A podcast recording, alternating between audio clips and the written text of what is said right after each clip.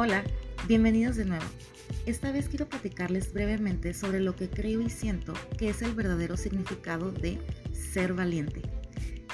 Muchas de las creencias que viven en nosotros tienen un significado colectivo y las vamos adaptando a nosotros mismos y valorándolas y también resignificándolas con el paso del tiempo. ¿A qué me refiero con esto? A que a medida que crecemos y aprendemos bajo nuestra experiencia de vida, modificamos su significado Dicho esto y retomando el tema de hoy, para mí ser valiente va más allá de ser una decisión de que una persona haga una acción o conducta valiente, o de ser una lucha en un contexto social. Es más que eso. Para mí ser valiente es validarme a mí mismo como una persona temerosa, que se permite sentir miedo, se permite sentir cualquier emoción que vaya en contra de su zona de confort. Decide bajo su propio riesgo, mira a través de su interior sin importar qué es lo que encuentra en él.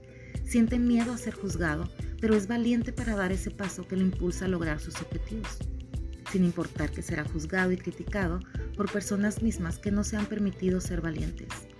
Ser valiente es más que luchar por algo. Ser valiente es poner límites cuando sientes y crees que son justos. Es decir no cuando tu voz interior grita decir no.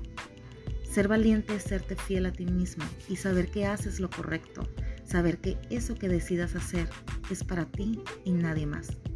La pregunta de hoy es, ¿qué es para ti ser valiente?